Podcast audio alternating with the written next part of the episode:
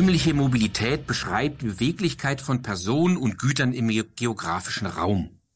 Mobilität ist ein Treibstoff unseres modernen Lebens. Wir sind täglich unterwegs, zur Arbeit, von Termin zu Termin, privat, um die Kinder zur Schule zu bringen und abzuholen, zum Einkaufen, um abends auszugehen, auf Reisen, in den Urlaub. Mobilität ist ein wichtiger Gradmesser für die Agilität von Gesellschaften und von deren Wirtschaftsleben. Mobilität ist auch ein wichtiger Bestandteil der Leistungswerte von Out-of-Home-Werbung. Entscheidend ist, wie viele Menschen Kontaktchancen mit Außenwerbemedien haben, welche Menschen das sind und warum sie unterwegs sind. Trotz einer Vielzahl an Datenquellen kann man das von Sylt bis Mittenwald, von Cottbus bis Saarbrücken nicht alles messen, sondern arbeitet mit einer Kombination aus Messwerten und Mobilitätsmodellen.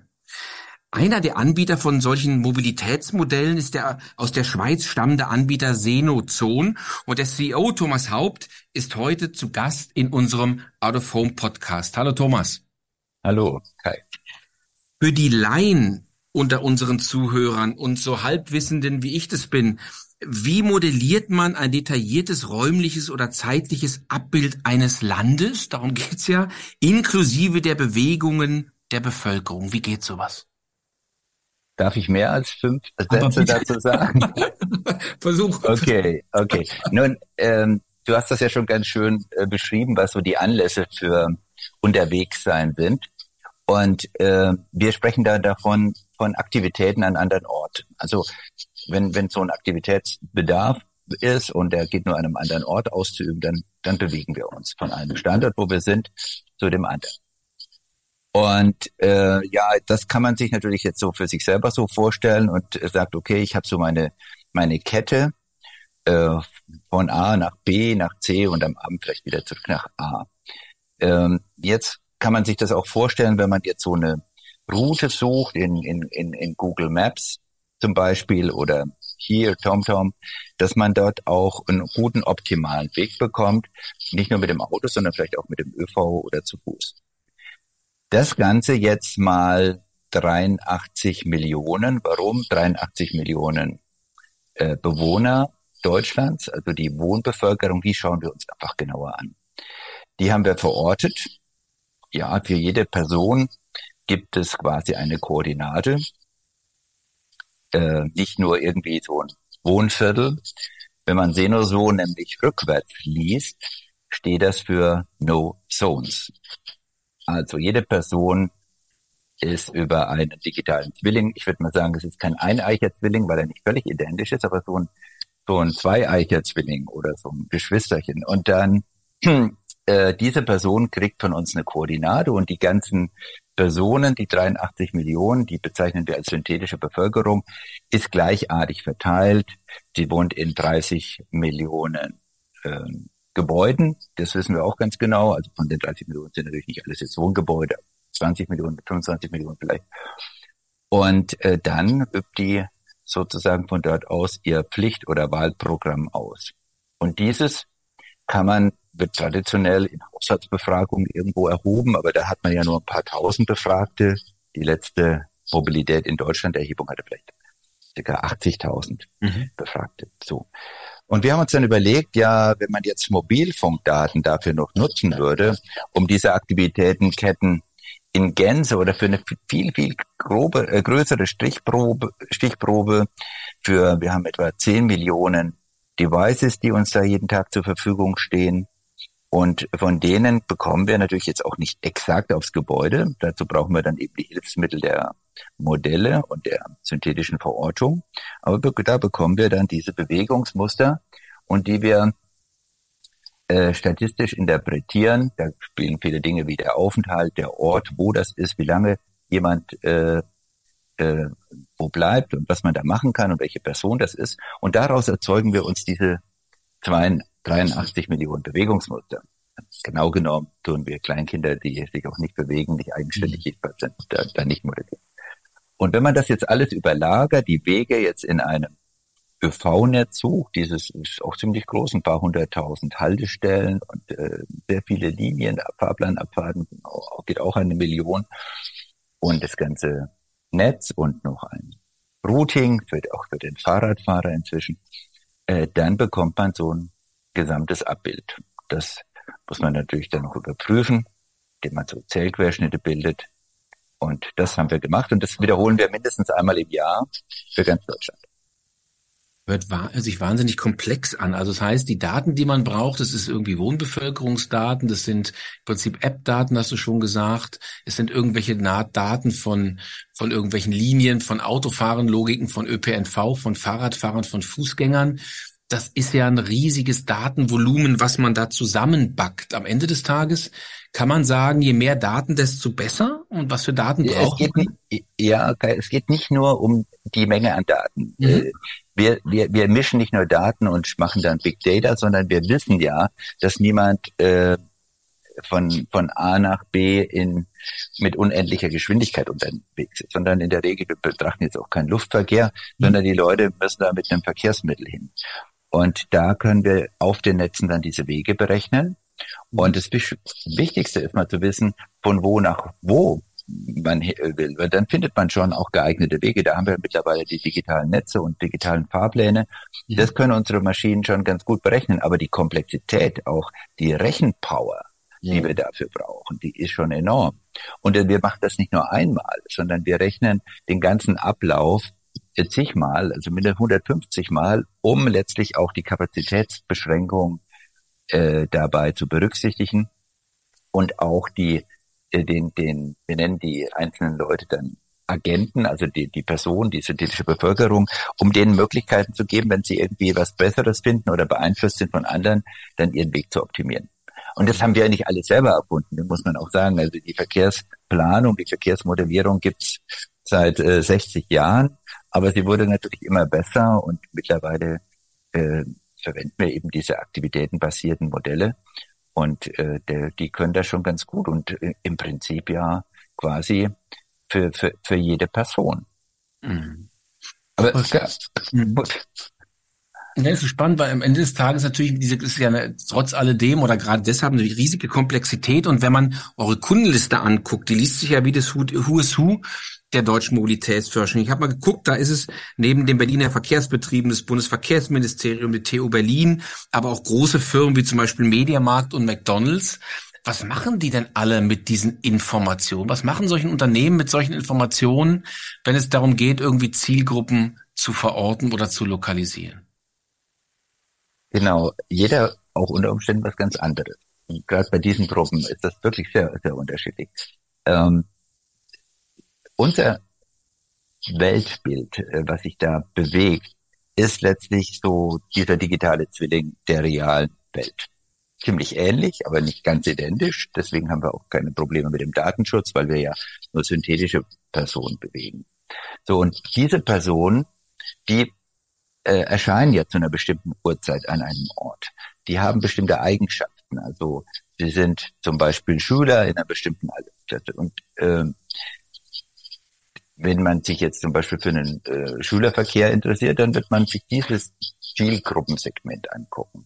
Wenn man jetzt auf äh, eine bestimmte Bevölkerungsschicht geht, ja, die synthetische Bevölkerung trägt bei uns auch ein Einkommen oder hat einen Pkw oder ist in einer bestimmten Haushaltsgröße unterwegs, dann kann man dafür dann zum Beispiel das Aufkommen, die, zum Beispiel die, die Gastronomie Systemgastronomie zielt dann natürlich auch nicht darauf, nur wo die Leute wohnen, sondern auch wo sie arbeiten oder wo sie zur Schule gehen. Und die wollen dann die Frequenzen, wie viele sind da in dem Einzugsbereich zu einer bestimmten Uhrzeit? Und was machen die da? Sind die für mich interessant als Zielgruppe, äh, die bei mir dann essen gehen? Ganz easy. Oder wie ist der Einzugsbereich von so einem Ort? Also wenn ich so so ein Drive-In habe, dann eher autoorientiert, aber wir sind ja zum Beispiel auch in Zürich unterwegs, da ist äh, 60 Prozent ÖV-Anteil. Also das ist vielleicht sehr viel wichtiger, dass diese Läden mit dem öffentlichen Verkehr gut erreichbar sind. Und so schneidern wir eigentlich unsere Lösung, unser Datenangebot auf die Bedürfnisse unserer Kunden zu. Ich habe auch gelesen, mhm. ja, das ist spannend, weil natürlich die Bedürfnisse, wie du sagst, ganz andere sind. Ich habe gelesen, dass zum Beispiel Volkswagen äh, intensiv nach nachhaltigen Mobilitätsformen sucht und ihr zum Beispiel liefert eure Modelle auch an die Volkswagen Group Innovation. Wie kann man denn die Auswirkung von neuen Technologien und verkehrlichen Maßnahmen auf Mobilität von Bevölkerung prognostizieren? Weil darum geht's denen ja dann unter Umständen. Ne? Ja, ich darf jetzt nicht so genau sagen, was sie machen. Zum einen weiß ich es auch gar nicht in, in allen Einzelheiten, aber wir könnten ja mal so unseren allgemeinen Automobilkonzern mal so vorstellen. Mhm. Und äh, die fragen natürlich auch dann sich äh, unter Umständen nach neuen Mobilitätsformen. Vielleicht wollen die ihre Autos gar nicht mehr nur verkaufen, sondern einsetzen. Die fragen vielleicht auch, wie ist das mit mit den Ladezyklen, wie lange sind die Leute unterwegs und wo sind die dann unterwegs und wo brauche ich dann vielleicht eine Ladesäule? Oder äh, wie viele Leute, äh, was wie viele Autos brauchen wir denn und welche Einrichtungen, wenn wir dann zu irgendwelchen Zeiten unterwegs sind und mehrere noch mitnehmen oder wenn die alle autonom fahren? Mhm. Und äh, im Grunde machen diese Modelle in Szenarien, helfen die reale, abgesicherte Zukunftsbilder. So, so könnte es sein. Und die, die Wirkung von einer einzelnen Maßnahme, also ob ich jetzt zwei, vier oder acht Personen mitnehmen kann, macht natürlich dann auch einen Unterschied, wie, wie hoch ist das Marktsegment und was brauche ich da künftig. Und äh, ich fand das auch sehr, sehr spannend, dass, äh, die, dass, dass äh, diese Gruppe auf uns zukam, da könnt ihr uns nicht so ein Modell liefern. Wir rechnen dann selber damit. Mhm.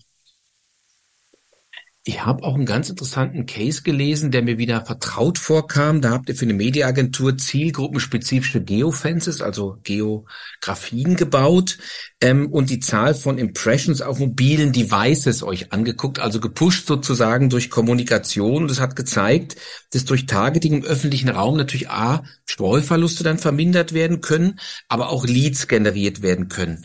Ist das so eine Anwerbung für mich als Außenwerber, so eine Anwendung interessant, wo man sagt, ja, ich kann tatsächlich vor Ort Dinge beeinflussen, die dann dort passieren? Ist es so eine klassische Anwendung, die für einen Kunden der Außenwerbung als Add-on oder als Basisfunktion interessant ist?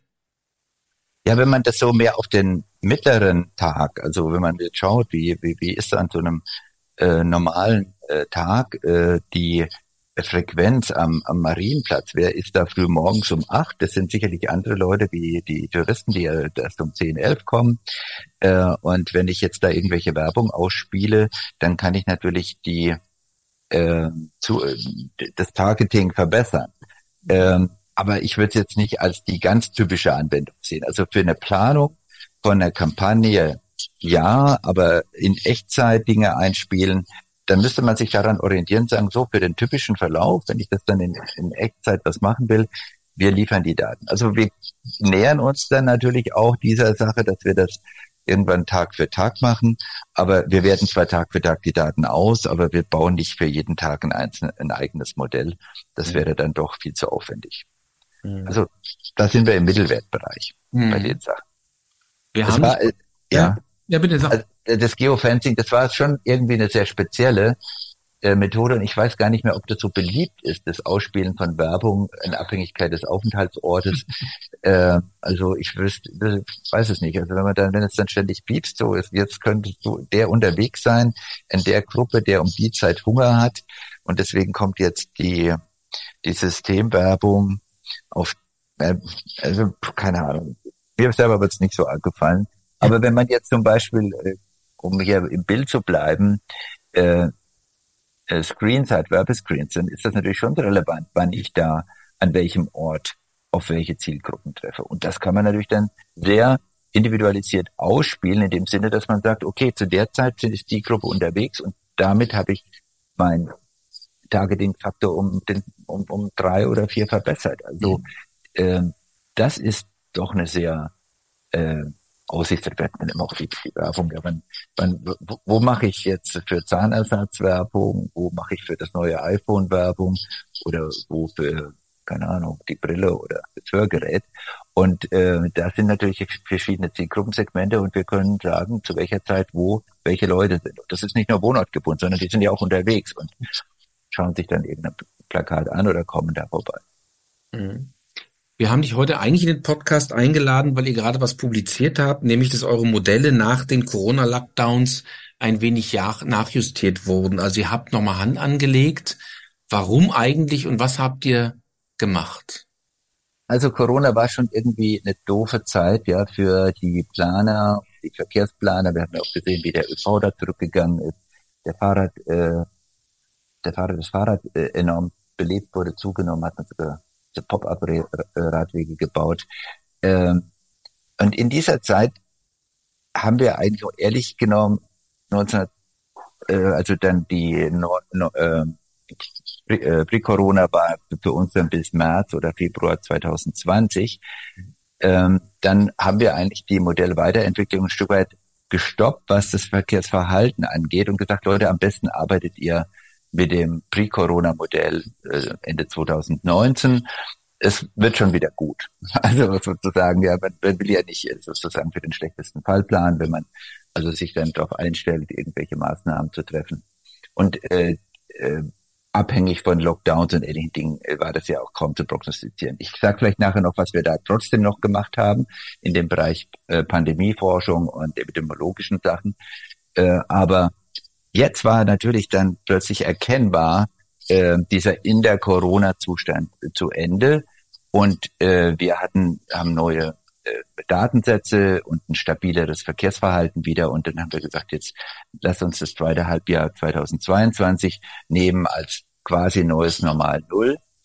Und daraufhin haben wir dann diese Modelle alle aktualisiert mit den neuen Bewegungsprofilen, wie ich es vorhin beschrieben habe. Mhm. In der, in der Corona-Zeit haben wir auch was total Spannendes gemacht. Äh, da ging es ja darum zu sagen, wie, wie schaffen wir Kontakte zu reduzieren und welche sind besonders problematisch. Und äh, zusammen mit der TU Berlin haben wir dann äh, tatsächlich Kontaktsimulation gemacht mit den Daten und mit Mobilfunkdaten. Also wir haben tatsächlich äh, das Modell benutzt, weil ja Leute da auch zusammenreisen, zusammen in einem Bus unterwegs sind oder sich im Haushalt äh, gegenseitig anstecken oder auch nicht anstecken, besuchen oder auch nicht besuchen.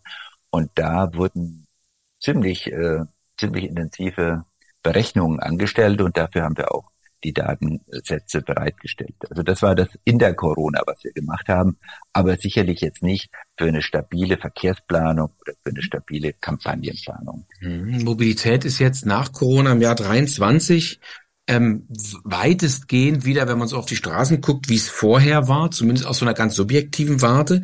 Kann man sagen, welche Unterschiede Mobilitätsverhalten in Zeiten von Homeoffice und New Work bestehen oder auf uns zukommen können?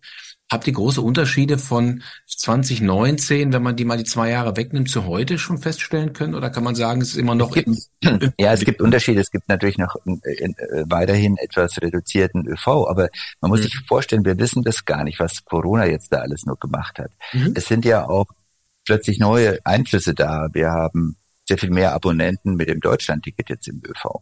Mhm. Und, und so überlagern sich Dinge. Oder äh, äh, der Konsum, die Inflation, äh, die, äh, die Zuwanderung. Es hat alles seinen Einfluss. Man kann jetzt gar nicht so sagen, was ist so direkter Corona-Einfluss, was ist Mobilität, veränderte Mobilität. Also mit Sicherheit ist natürlich die, die Häuslichkeitsquote etwas höher gegangen, aber äh, wir die wir so im Büro und Geistesarbeiter sind und auch mhm. diese, diese Möglichkeit haben, neigen vielleicht manchmal dazu, das etwas zu überschätzen. Es gibt schon noch ganz viele, die müssen äh, täglich ihre Arbeitswege zurücklegen. Und äh, wie sich das jetzt so stabilisiert, schwer zu sagen. Viele werden vielleicht auch weitere Entfernungen jetzt fahren und dann nur noch drei Tage die Woche ins Büro kommen. Ähm, ich glaube, man findet da noch relativ wenig profunde Aussagen dazu. Und äh, wir, wir, wir suchen alle noch so ein bisschen mhm. nach den äh, handfesten Erklärungen. So viele Daten mit so, sag ich mal, nicht trittfestem Boden an vielen Stellen, wie du es ganz schön beschrieben hast, das schreit ja sozusagen nach Einsatz von künstlicher Intelligenz. Spielt das bei so einer Zielgruppenmodellierung heutzutage schon eine Rolle?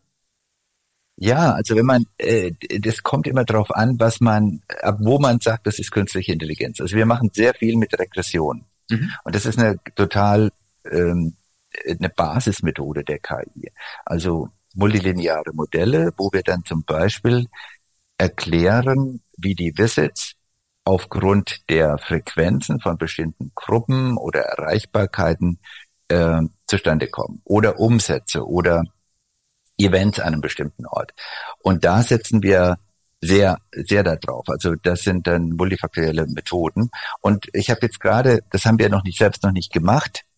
Äh, da gibt es äh, neue Möglichkeiten, auch die das Fitting der Daten für solche Modelle äh, abzuleiten, indem man ein Verfahren anlernt, äh, zum Beispiel ein Random Forest Verfahren, wo man sagt, wenn ich jetzt einen guten Datensatz, wie wir das zum Beispiel in der Schweiz haben, wo wir auf, auf jeden Hektar wissen, wie viele Arbeitsplätze es gibt und wie der Gebäudebestand ist, da können wir eine KI trainieren, dass sie das erkennt und dann auch eine Erklärung liefert, was das für ein Gebäude ist. Also wir haben 30 Millionen Gebäude in Deutschland, die bei uns im Modell eine Rolle spielen. Teilweise wissen wir das aber nicht. Wenn man jetzt so einen Erklärungsdatensatz darüber hat, dann könnte die KI einen Vorschlag machen und sagt, das ist wahrscheinlich ein Supermarkt, ja, weil Supermärkte alle so aussehen.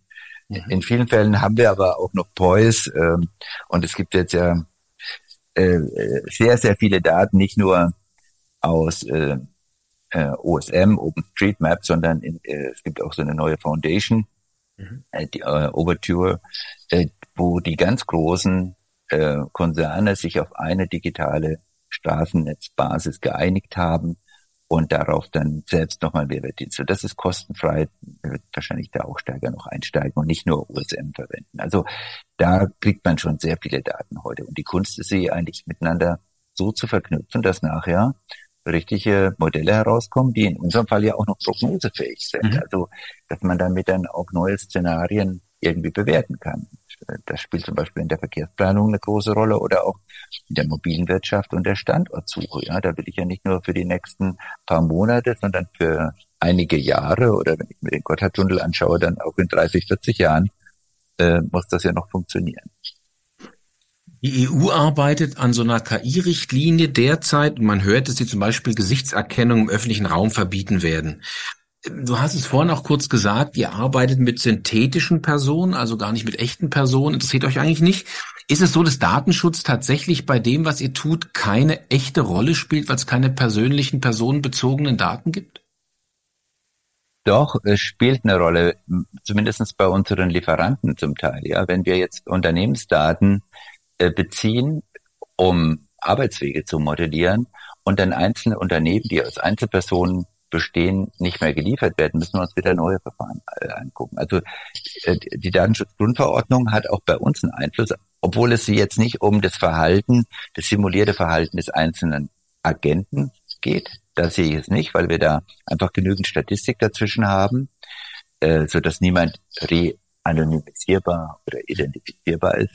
Aber es spielt natürlich zum Beispiel auch bei der, bei der, bei den Mobilfunkdaten, wo wir jeden, jeden Tag 10 Millionen äh, Devices mit jeweils, sagen wir, im Durchschnitt vielleicht 500 Events verarbeiten. Also sehr, sehr große Datenmengen und die müssen alle so randomisiert und ähm, vorbereitet sein, dass da kein Rückschluss auf einzelne Personen möglich ist.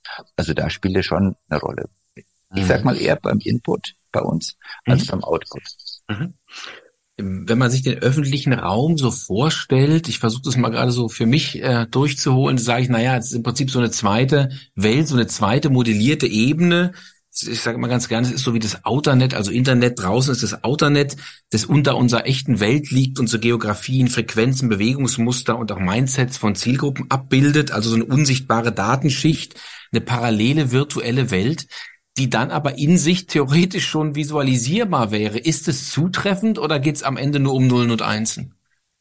Absolut. Also ich glaube, so ein, äh, ein, ein Planungsmodell, ähm, eine solche ähm, Realität, also eine künstliche Realität, die im Grunde auch viel Semantik hat, ja, weil sie logisch Dinge erklärt. Wenn eine, bei uns, wenn eine, eine, eine Straße gesperrt ist, dann wirkt sich das total aus. Da kann man auch keine KI einsetzen, sondern da braucht es ein Kurzweg-Routing, um zu sagen, wo die Leute dann künftig langfahren können. Und dann auch ein Netzbalancing, damit das nicht komplett überlastet wird, das Netz.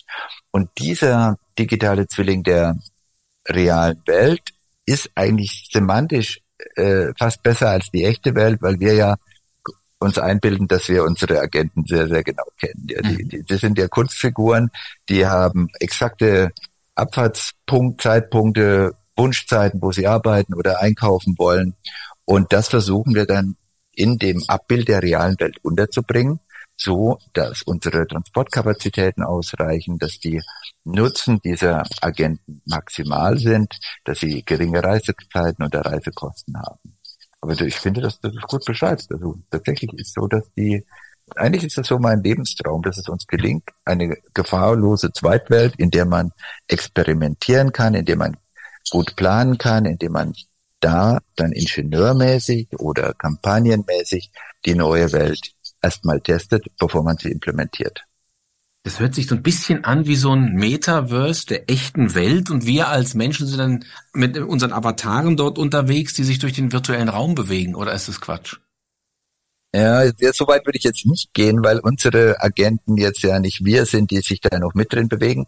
Ob, obgleich, das hat, das wurde auch schon gemacht, dass man sagt, okay, ich fahre jetzt mit meinem Auto in einer simulierten Welt. Also man hat ja auch dann Fahrsimulatoren mit ähnlichen mhm. Prinzipien mhm. gebaut, um, um einfach eine Reihe von Situationen zu, äh, zu generieren oder auch jetzt Tests für das autonome Fahren durchzuführen.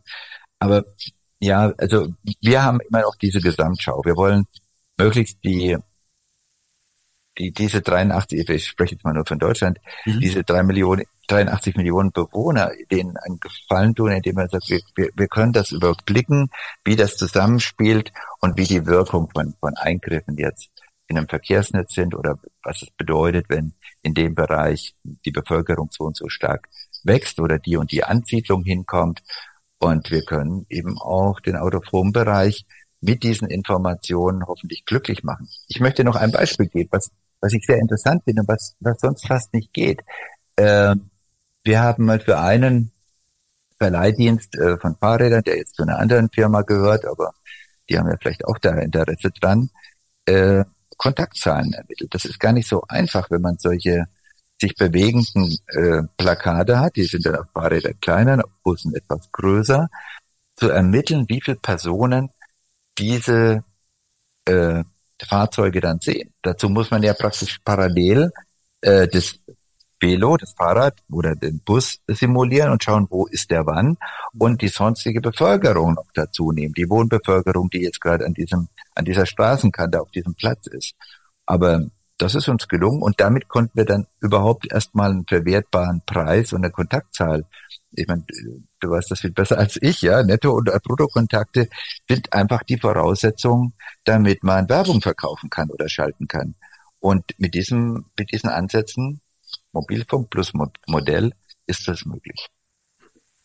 Was du beschreibst, ist ja auch, dass die Datennetze immer feinmaschiger werden, wenn man sie denn nutzen möchte. Ich war vergangene Woche auf einer Konferenz, der World Out of Home Konferenz, wo so alle großen Out of Home Firmen weltweit und Verbände zusammenkommen. Und da haben chinesische Außenwerber was gezeigt. Und zwar können die Autos mit den dazugehörigen Kennzeichen in Echtzeit auf virtuellen Karten tracken, weil die so viele Überwachungskameras haben. Und natürlich können sie die Fußgänger auch sehen. In Europa unvorstellbar eigentlich. Was ja. glaubst du, wie feinmaschig werden bei uns denn die Netze künftig werden können?